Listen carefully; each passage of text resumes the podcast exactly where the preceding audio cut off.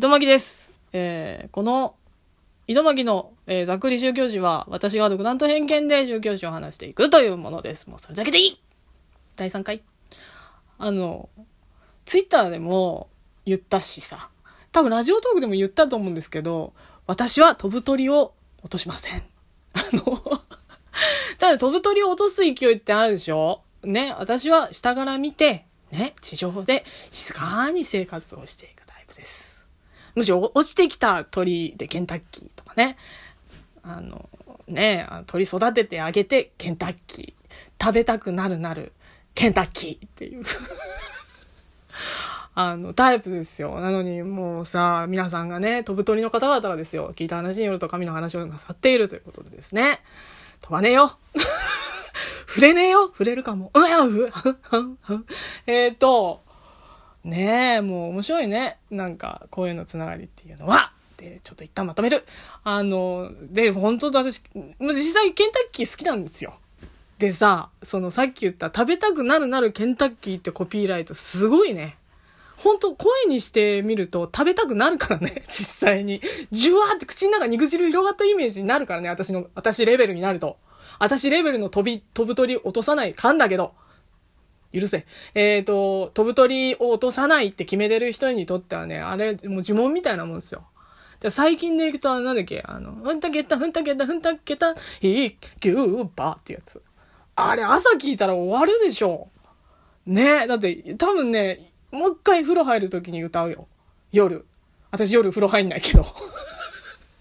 説得力がない。ね、もう。でも、宗教でもこういうことってあって、もうなんか最近ですよ、文字読んだりとか書いたりする人間が、えー、ツイッターとかする人間がポコポコと、えー、あの、現れたのって。で、その前はほぼほぼ口伝ですよ。口伝ってあの、あの、口で伝えるやつですね。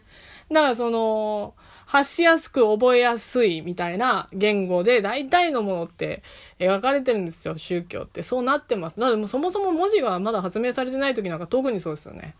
そうなんですよ。だからもうだから、今言ったその食べたくなるなるケンタッキーみたいなことをコピーライトした人間は、うん、もうなんていうかね、あの、宗教ではかなり高い位置にいる人になると思うよ、これ。あの、分派した宗教の階層みたいなことになる、なり得る感じになる、その、食べたくなるなるケンタッキー。怖いわ。宗教怖いわ。怖くない？えー、っと、もう本題に戻ろうよ、糸巻き。えー、っと、前回ですね、墓、食人っていう話をして、で、まあ、死生観みたいことがあったのかな？みたいな。だからといって、墓あるなしじゃなく死生観っていうのあったよ、みたいなことを、ふにゃんとか話したんだけど、あの、今回は、えー、ちょっと今回から、えー、メソポタミア文明におけるギルガメッシュ女子史っていうやつを、えー、使いながらその時代のことの流れについてちょっとだけ触れてみたいと思ってるんで、これから2600年とか2000年あたり、ちょっと紀元前2600年、2000年あたりうろうろします。時系列通り話せなくなって混乱しちゃったらごめんよっていう保険はかけない。なるべくなるべく頑張るわ。私。私頑張る。えー、っと、まあちょっと、まあ前に言ったんだけど、その前回言ったんだけど、ケムクジャラ人間のエンジンとか原人がつるんとします、これから。ね。で、それつるんとした時にさ、ちょっと考えてほしいんですが、現在進化の過程にいた動物ってまだ生きてんの結構いるんですよ。ところが人間に関しては原人とかいないでしょ、もうね。あの、なんか、なんとかは見たみたいなシリーズでいるとかやってるけど、まあ、まあ、いないでしょうよ。いてもちょっとだわ。で、なんでそういうことになったのかって話になってくるんですけど、絶滅してるんですね。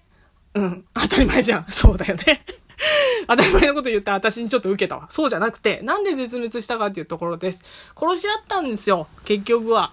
えー、自然淘汰、なんだらかんだら、えー、淘汰する理由にですね、えー、今の略奪と一緒です。あの、外側にいる、えー、なんか似たようなやつをの、えー、集団を、えー、ぶっ殺す、犯す、えー、ハイブリッドなやつ生む。えー、これでですね、急速に人間が進化というか、現代の形に近くなっていくわけですね。便利な形に。で、なので殺し合いとかしてたんじゃねえのつって。あと、ハイブリッドになるために女を犯してたんじゃねえのっていう話も、えー、あります。これがですね、あのー、まあ、最古と言われている文学の一つ、ギルガメッシュジョージ史の、えー、主人公、ギルガメッシュと、その、まあ、名脇役というか、えー、主要人物のエンキドゥの、えー、関係とか、その辺で、えー、こう描かれてる部分があるんですよね。あの、まあ、触りですよ。もう、だってさ、ちょっと考えてみてよ。あの、ドラゴンボールさ、ね、私、悟空すごいちっちゃい時から知ってるもん。で、それ今さ、もうなんか展開って神様みたいなことになってるしさ、たかが30年で人って神様になっちゃうんだよね。あの、まあ、そのメソポタミア文明におけるギラギルガメッシュって紀元前2600年頃の話で、2000年頃に編纂されたってなってるけど、その間口伝で、えなんちゃらなんちゃら、まあ、な、何々版何々版って出てるぐらいだから、もう、もう本当ドラゴンボールで言ったら XYZ、Z からの、なんだろうね、何語？みたいなところにあると思うんだけど、それは神様にもなるわなっていう話にもある、な、もうなんかここちょっと広げるのやめよう。ね。私の話なんてあれですよ。あの、漫画の帯に、なんだっけ、荒木博彦とかがこの漫画がすごいみたいなことを言ってるぐらいのことしか私言えてないから、多分今。ね。えー、ギルガメッシュ神話なんだけど、えー、さっき言ったその、殺したなんちゃらっていうこと、みたいことが、一応前半のところでじゃないの系で書かれてる部分があるんですよ。それっていうのが、えー、その主要人物二人、これね、名前覚えづらいから、昨日親父と話してギルガメッシュを、ゴンザブロ、えー、延期道というか、タメハチっていう名前にして話をしていこうと思います。ちょっと耳に入っていきやすいでしょ？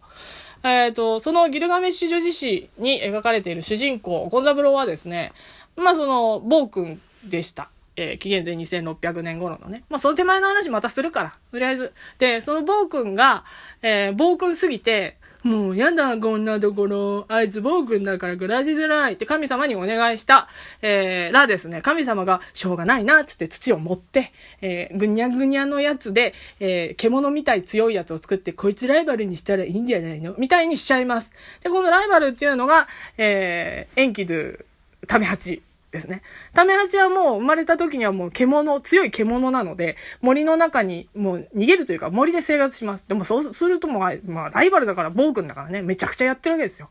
ね。で、そうすると、えー、ゴンザブローは、あ、こいつ仲良くした方がいいなと思ったらしく、えー、こいつにですね、森の中にお前娼婦だけど行けっつって、ちょっと、セックスしてこいみたいな。ちょっと、ダメだった、今の。優しくしてこいっつって、あの、娼婦を送るわけです。で、そうするとですね、あの、ここで描かれてるのが、娼婦を送って、エロいことをするたんびに、あの、ためはじが、黙々人間から、えー、人間らしくなって自我まで芽生えてくるんですよ。急速に。これね、略奪とかして森の中でウホウホやってたけど、えー、人間と、えー、エロいことをすることによって、えー、つるんとしてって自我が生まれたりとかするっていうことを描いてるわけですね。これ主人公の家庭で何かあったよ、これっていう。何かあったんじゃないのっていうやつ。あの ね、メソポタミアは見たみたいな話になってくるわけです。それもちょっと面白いかなと思うんですけど。で、実はですね、あの、ゴンザブローは神様とハーフだかクォーターだかなんですよ。ね。で、この辺も神様って何っていう話になってくるんですが、折り合いをつけ始めるんですね。統率取るために俺神の子みたいな。これ結構ね、原始的な手法ですよ。あの、現代でも時々やられてる方いらっしゃいますね。神の子だ、俺は、みたいな。あの、その感じで、えー、統率取ってたわけで、それで、あの、その、ライバルとして、えー、粘土だったも、もこもこ人間が、えー、つるんとして、えー、まあ、あの、自我に芽生え、あの、女の人好きになっちゃって、この女取られんじゃねえかっていうことで、えー、仕掛けてきます。戦いを。そしたらもう、なんか互角なんですよ、戦ったら。そう、もうよくある、あれ、ジャンプの世界ですよ。お前強えな、仲良くなろうぜ。みたいな感じで、この、あの、2匹だか2人だかが、えー、国を、こう、大きくしていく。国家を大きくしていくっていう物語がギルガメッシュ神話です。だからその手前のところね、あの、黙々がつるんとなる理由に、ほらね、娼婦とやってんじゃん。みたいなことが描かれてるっていうのもあります。でですね、あの、だからこそなんですよね。同じような形のやつが、なんかからしに来たってなるからこそ、えー、むごいんですよ、死の考え方が。だからこそ、開墾であったりとか、えー、悲しみ、あの、辛さ、なんでこうなっちゃったんだろうということからですね、それからですね、自分が死んだらどうなるんだろう。同じ形のものに殺され、同じ形のものが死んでいく姿を見ているからこそ、えー、こういった脳が、えー、なんなんか変化したんでしょうね。死に対する考え方っていうのが出来上がって、えー、結局、墓とか食人という形になってハイブリッドなツルンが生まれたっていうのが、えー、宗教史ではすごい重要なことになっていくんじゃないかなって思うんだ、私は。次あたり、あの、農耕とか、また戻って神殿の話に行く予定です。ぐっちゃりしててごめんよ。飛ぶ鳥落とさないけど、ちょっと答えになったんじゃないの？折り合いをつける人間の思想が神を作ってます。糸巻でした